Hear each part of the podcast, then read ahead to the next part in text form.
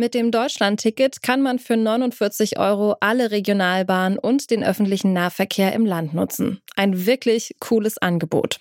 Entsprechend stolz klang Bundesverkehrsminister Volker Wissing von der FDP, als er den Ticketstart in diesem Mai verkündet hat. Nach den hervorragenden Erfahrungen des 9-Euro-Tickets im vergangenen Jahr haben wir an für ganz Deutschland passendes Ticket auf den Weg bringen können. Ich freue mich darüber sehr. Ganz so freudig ist die Stimmung jetzt aber nicht mehr, denn es gibt Streit zwischen Bund und Ländern darüber, wie das Ticket im kommenden Jahr finanziert werden soll. Woran hakt es? Das schauen wir uns heute genauer an. Ich bin Sarah Marie Plikat. Hallo. Zurück zum Thema.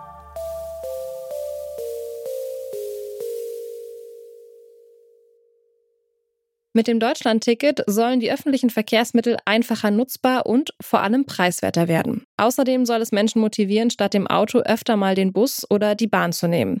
Seit drei Monaten gibt es das Ticket jetzt. Zeit, eine kleine Bilanz zu ziehen. Wie gut hat es bisher funktioniert? Also wir als Branche haben ja vor allen Dingen die Herausforderung, dass äh, die Digitalisierung noch nicht überall abgeschlossen ist oder es da sehr unterschiedliche Sachstände gibt. Also das heißt, nicht alle Tickets können immer einwandfrei überall äh, dann auch direkt kontrolliert werden. Das heißt, für die Fahrgäste, die ein, ordentlich ein Ticket erworben haben, die dürfen natürlich dann nicht fälschlicherweise als Schwarzfahrerin oder Schwarzfahrer irgendwie rausgezogen werden. Das berichtet Lars Wagner, Sprecher des Verbandes Deutscher Verkehrsunternehmen. Das sei allerdings das größte Problem im Alltag. Ansonsten erleben wir eigentlich, dass die Menschen das Ticket sehr gut annehmen, dass die Menschen das nutzen, dass wir auch tatsächlich fast eine Million Fahrgäste inzwischen zusätzlich schon gewonnen haben, was für uns sehr wichtig ist, weil wir kamen aus der Corona-Delle äh, mit, mit minus 10 äh, bis 15 Prozent Fahrgästen raus.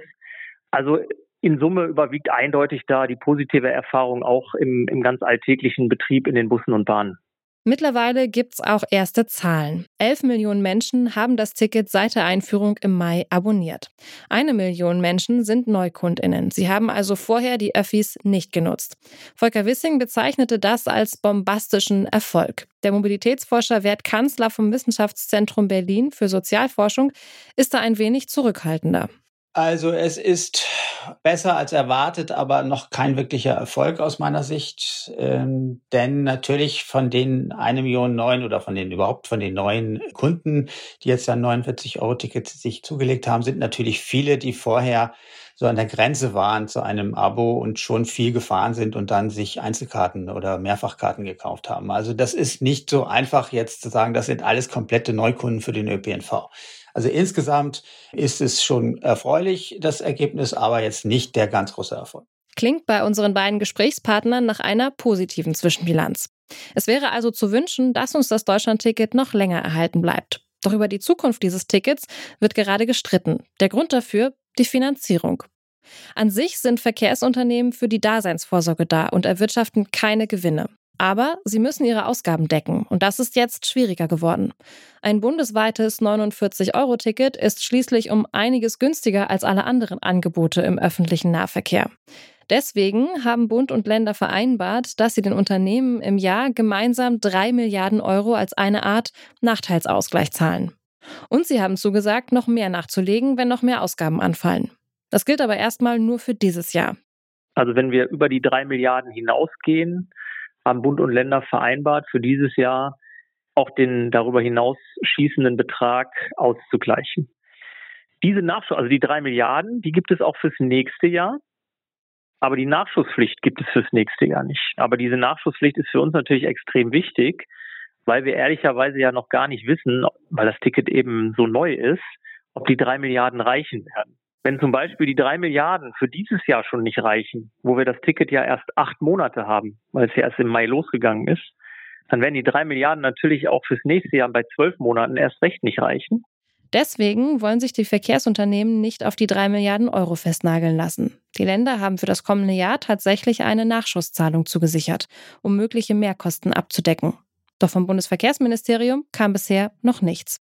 Das würde Konsequenzen für die Länder und Verkehrsunternehmen haben, sagt Wagner.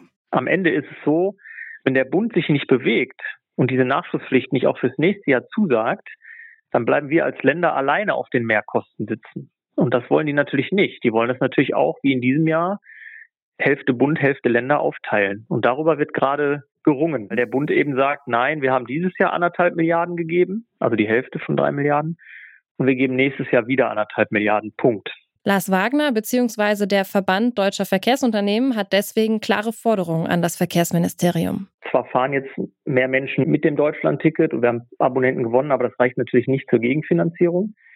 Insofern, ähm, da das politisch beschlossen wurde von Bund und Ländern, dieses Ticket einzuführen und auch in diesem Jahr jeweils zur Hälfte zu bezahlen, die Einnahmeausfälle, erwarten wir das natürlich auch fürs nächste Jahr. Und wenn das Ticket dann entsprechend bleiben soll, dann natürlich auch für die Folgejahre. Was für uns schwierig ist, ist, wenn wir uns mit der offenen Frage der Finanzierung von Jahr zu Jahr hangeln müssen, weil unsere Unternehmen müssen natürlich wirtschaftlich auch planen. Ausbau, neues Personal, neue Fahrzeuge. Das können sie alles natürlich nur planen und beschaffen, wenn sie über mehrere Jahre wissen, dass ihre Einnahmen sicher sind oder gesichert sind. Und äh, deswegen wünschen wir uns das natürlich auch von der Politik, dass man sich da jetzt relativ schnell einig wird, wie es mit der Finanzierung des Tickets weitergehen soll. Das sehen auch die Landesverkehrsministerinnen so. Sie hatten vor einigen Wochen in einem Brief an das Bundesverkehrsministerium bis Oktober konkrete Finanzierungspläne eingefordert. Auf unsere Anfrage hin hat das Ministerium mitgeteilt, die Diskussion seien, Zitat, durch die angespannte Haushaltslage und die damit notwendige Priorisierung des Mitteleinsatzes erschwert. Zu der von den Ländern gesetzten Oktober-Deadline kam kein Kommentar. Ich habe außerdem Mobilitätsforscher Wert Kanzler gefragt, was er glaubt, woran es beim Bund gerade hapert. Ja, generell ist der Bund dann nicht bereit, offensichtlich noch mehr Geld äh, auf Dauer zur Verfügung zu stellen.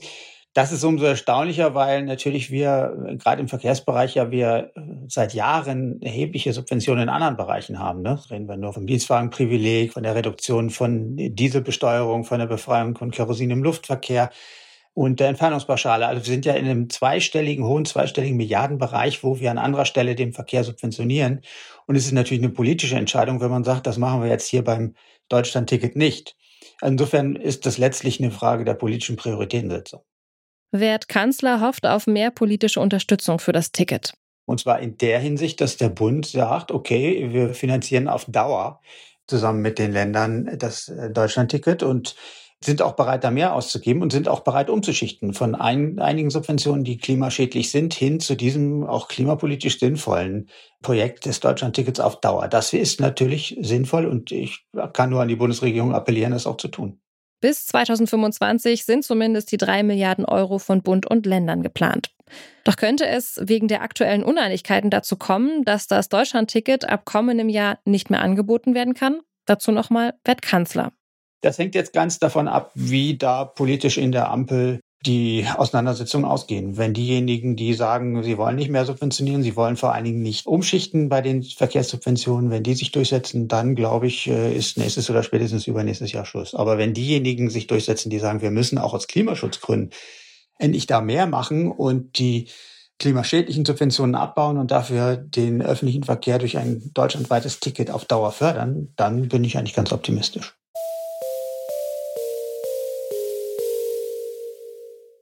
Das Deutschlandticket ist erst gut drei Monate alt. Und doch hängt seine Zukunft jetzt schon in der Schwebe. Für dieses Jahr ist die Finanzierung noch gesichert. Doch für die kommenden beiden Jahre wird gerade diskutiert, inwieweit Bund und Länder mehr als drei Milliarden Euro an die Verkehrsunternehmen zahlen und damit die möglichen Mehrkosten der Unternehmen abdecken. Offen ist auch, mit Blick auf die Zeit nach 2025, ob eine dauerhafte Finanzierung des Tickets drin ist. Der Spielball liegt jetzt bei Volker Wissing und seinem Ministerium. Und damit sind wir am Ende dieser Folge. Astrid Jöke, Johanna Mohr, Leonie Albrecht und Alea Rentmeister haben redaktionell mitgearbeitet. Tim Schmutzler hat die Folge produziert. Alina Eckelmann war Chefin vom Dienst. Und ich bin Sarah Marie Plikat. Das hat mich wie immer gefreut. Macht's gut. Zurück zum Thema vom Podcast Radio Detektor FM.